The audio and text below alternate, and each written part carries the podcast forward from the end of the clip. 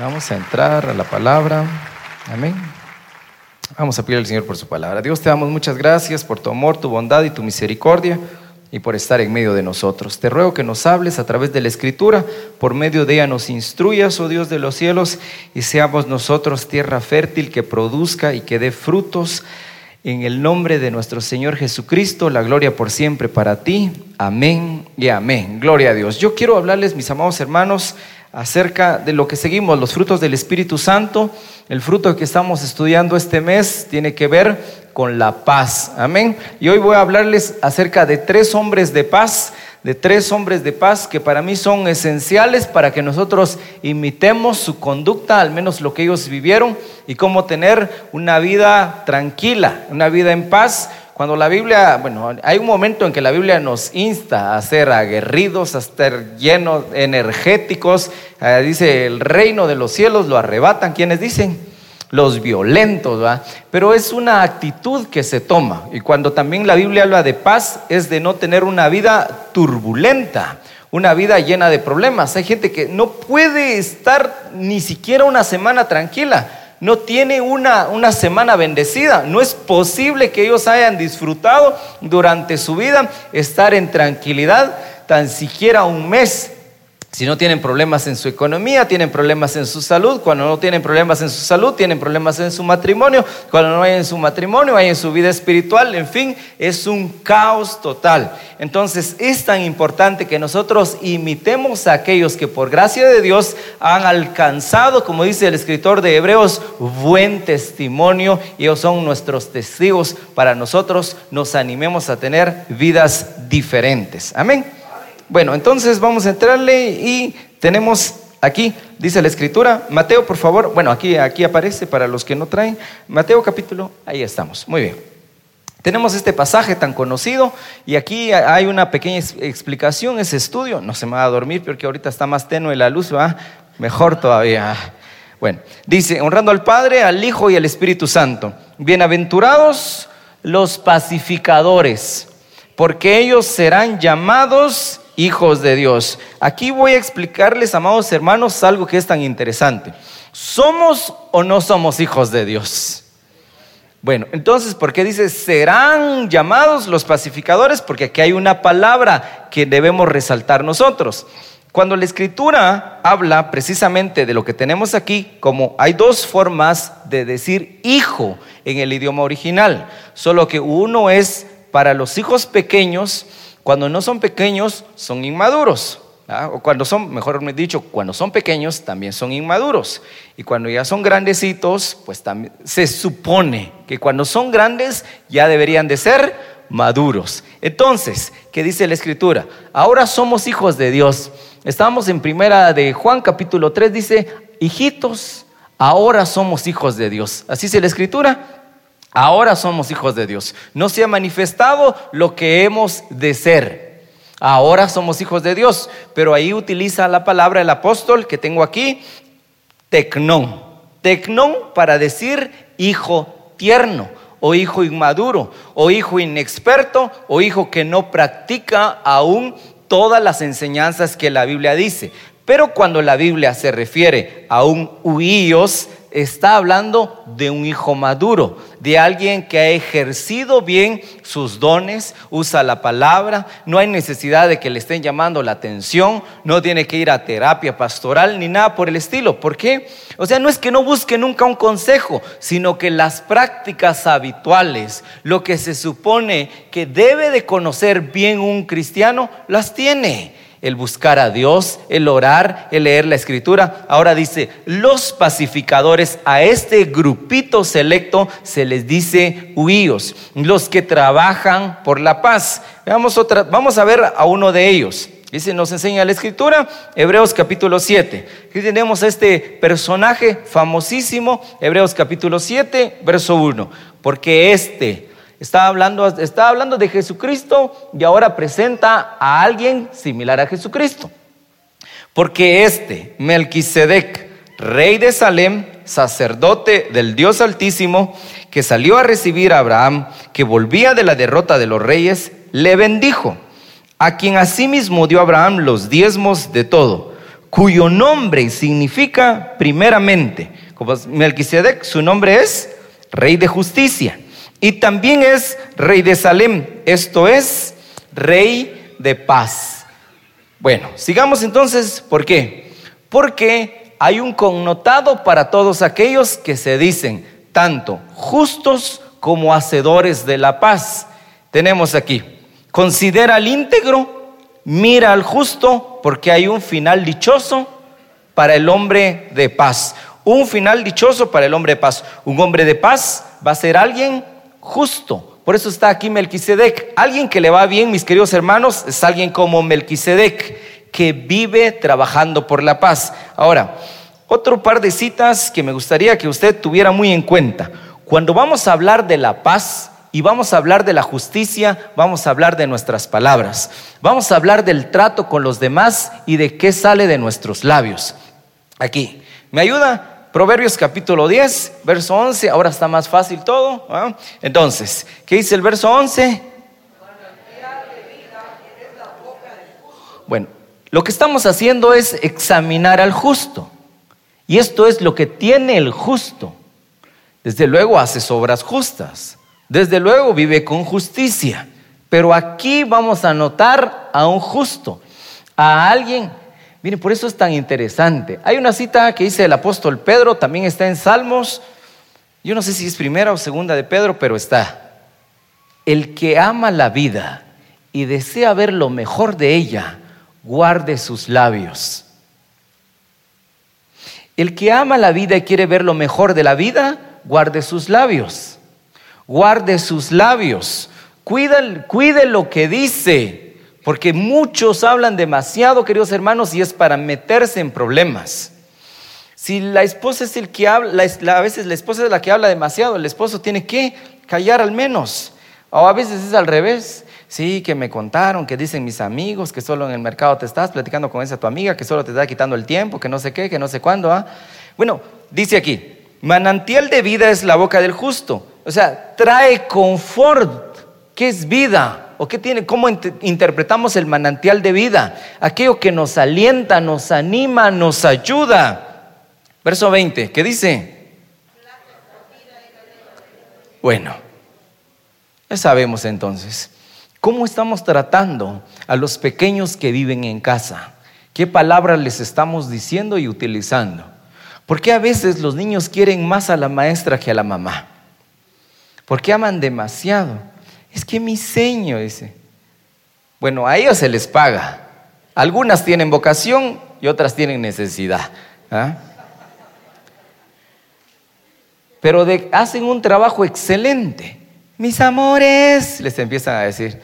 Solo cierran la puerta. Ay, patojos, ya no los aguanto. ¿Ah? Pero plata escogida Queridos hermanos, recuerde que dice la escritura, la plata se prueba. Y si hay algo que inflama el infierno, dice la escritura, es nuestra lengua. Entonces, cuando dice que inflama el infierno, crea un ambiente como el infierno, nuestra lengua. Por eso es tan importante que hablemos bien, y así conocer la paz. Por eso dice, es rey de justicia y también es rey de la paz, porque ambos están juntos, no los podemos separar. Este es su nombre, el que hace la justicia y como es rey, es rey de Salem. Sabemos, va, yo creo que les he hablado, ¿va? Salem se convirtió en la fortaleza de los jebuseos, los jebuseos llegaron a tener la fortaleza de Jerusalén, David conquistó Jerusalén y ahí fue la ciudad eterna de la paz. Bueno, sí, verso 21, ¿qué dice? Muy bien, sirva de guía a su hermano, a su amigo, a quien esté. Amados hermanos, hay algo que dicen y yo creo que les enseñan a todos los que estudian administración, gerencia o los que tienen un curso por eso. Les tienen que enseñarles el arte de adular a los demás.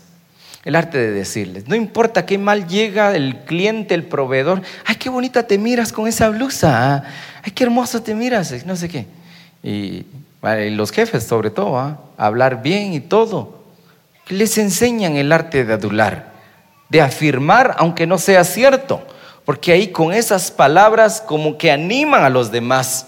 Pero nosotros no, tenemos que ser aduladores, sino hablar. ¿Sabes qué, hermano? Te noto un poco decaído.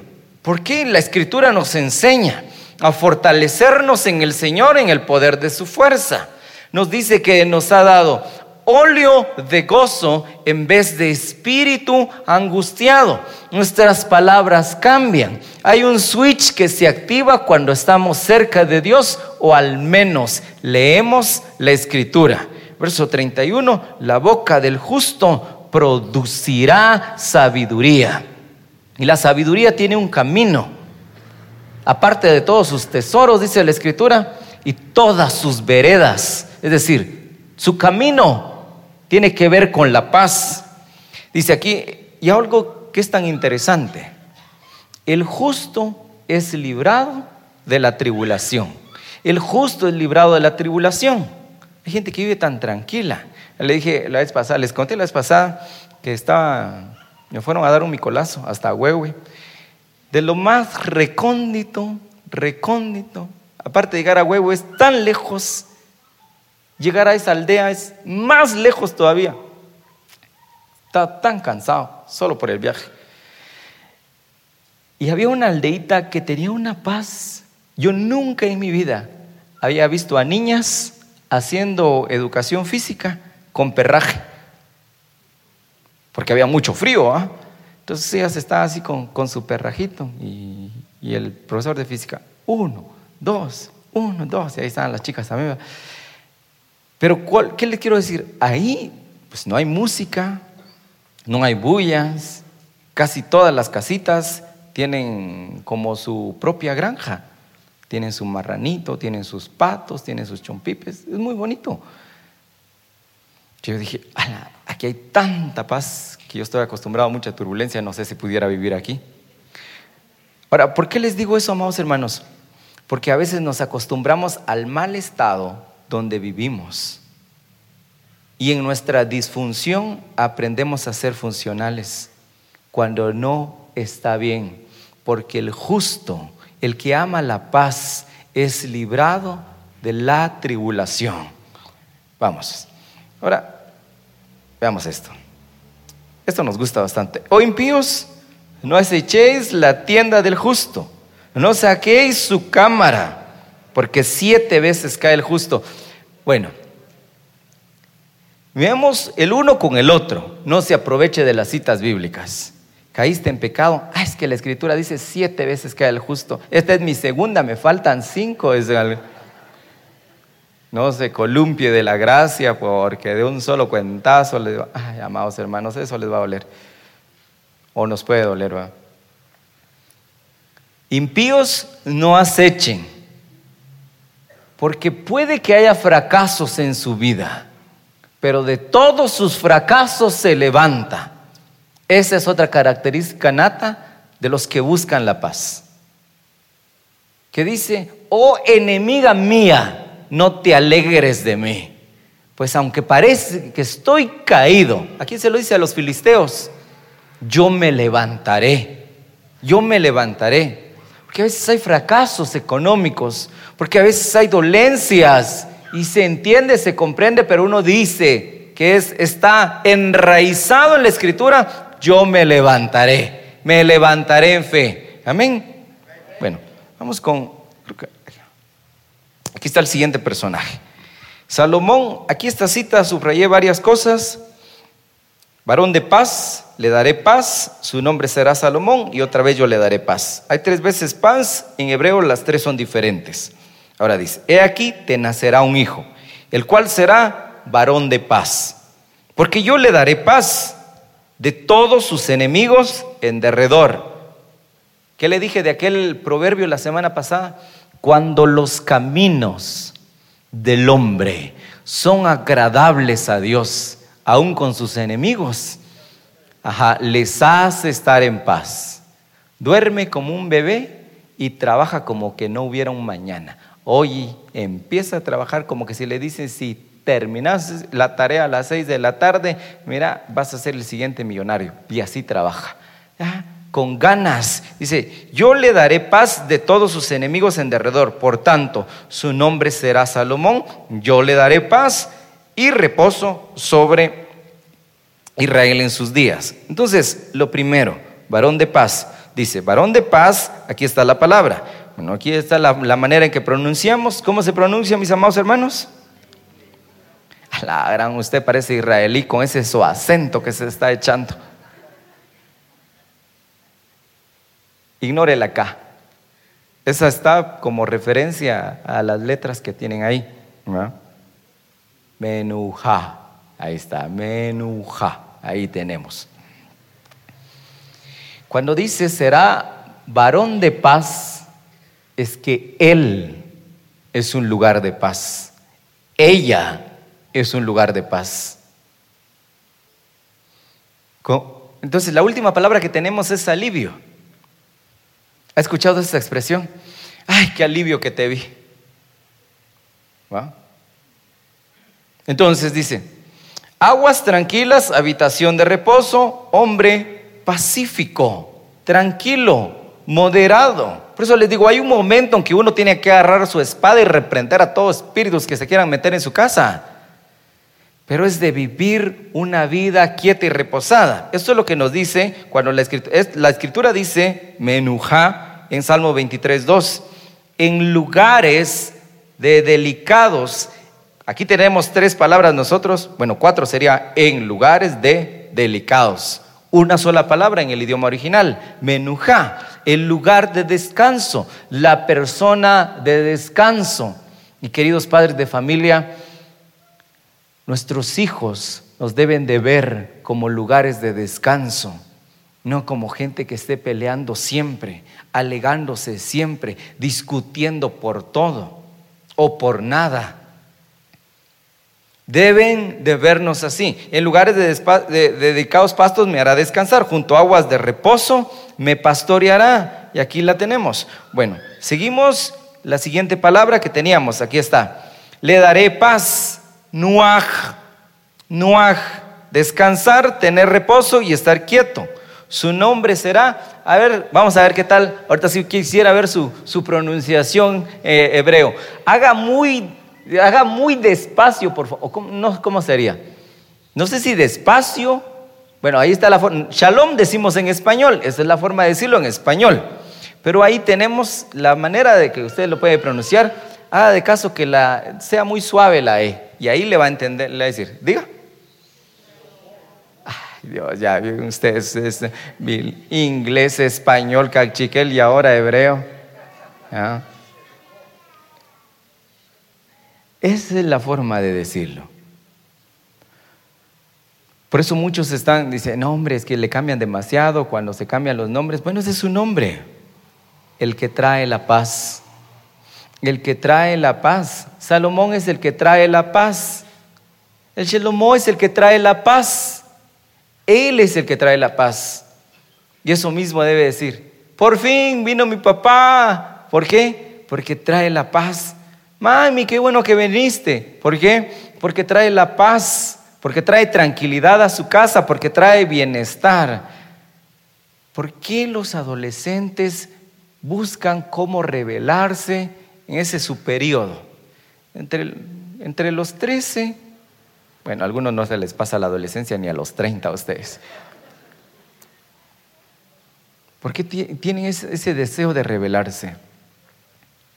Porque en un momento el padre o la madre de familia pierde su credibilidad ante sus ojos.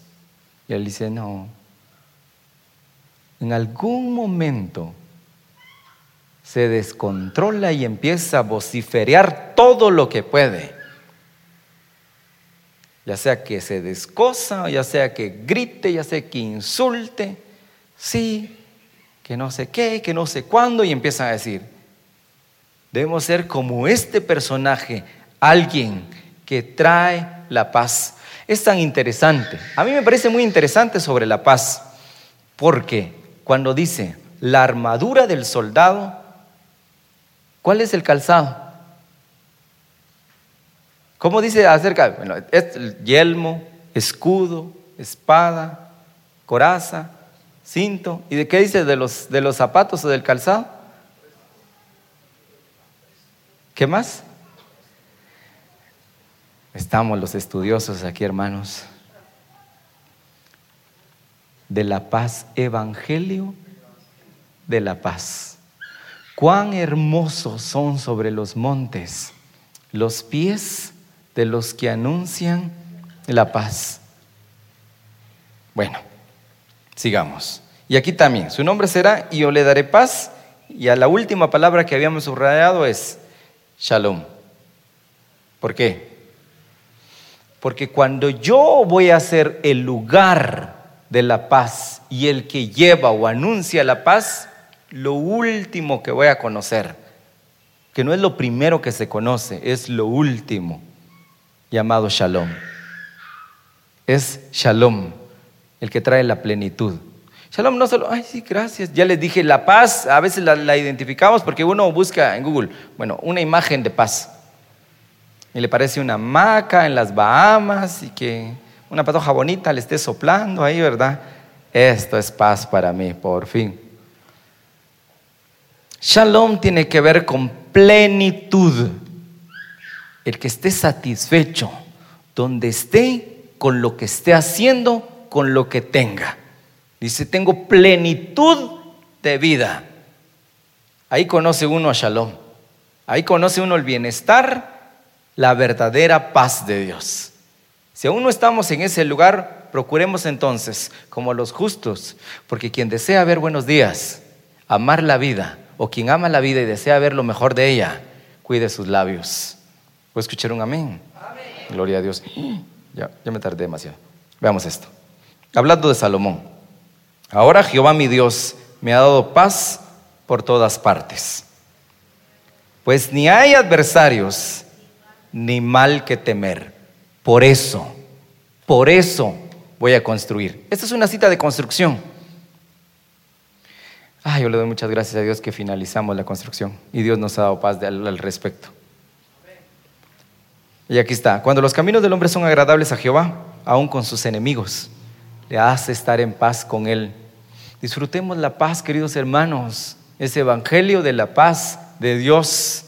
Vivamos tranquilos y busquemos eso que trae la paz. Vamos a ir más rápido. Jueces capítulo 13, verso 2.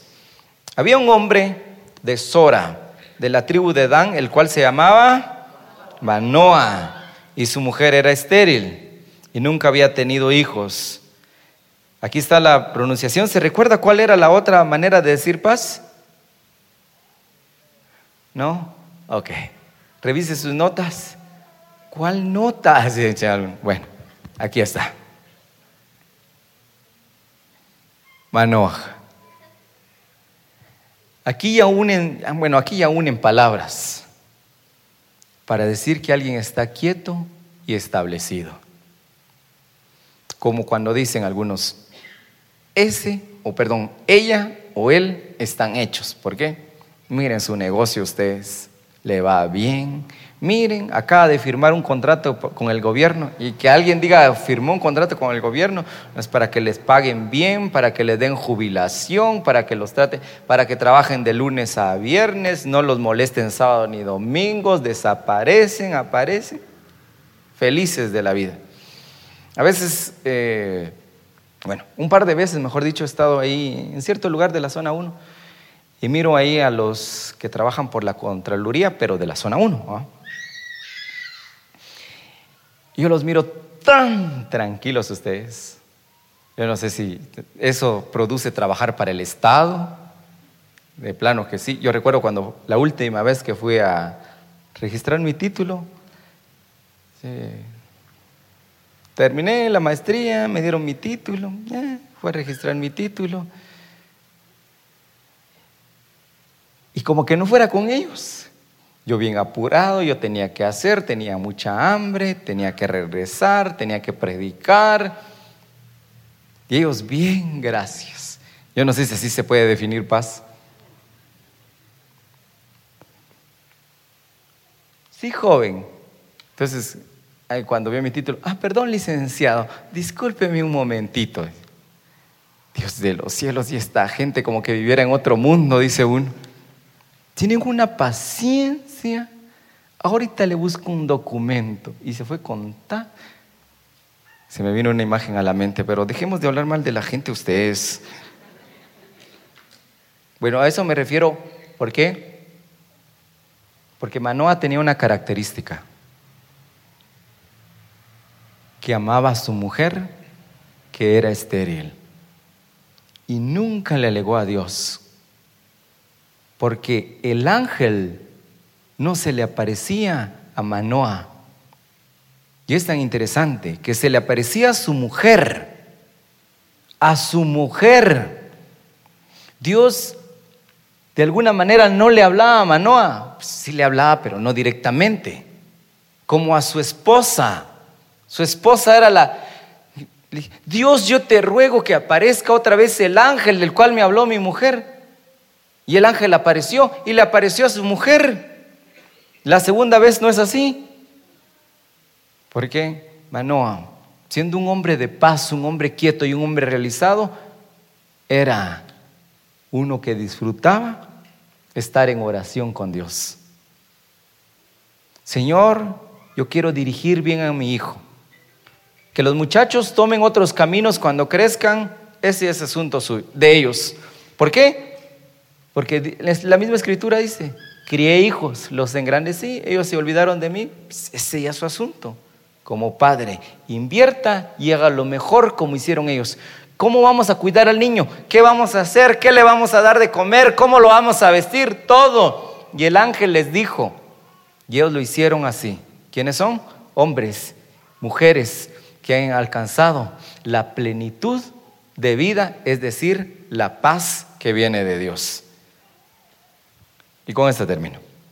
Recuérdense, porque un niño nos es nacido, hijo nos es dado, y el principado sobre su hombro, y será su nombre, admirable, consejero, Dios fuerte, Padre eterno, príncipe de paz. Él es nuestro Señor.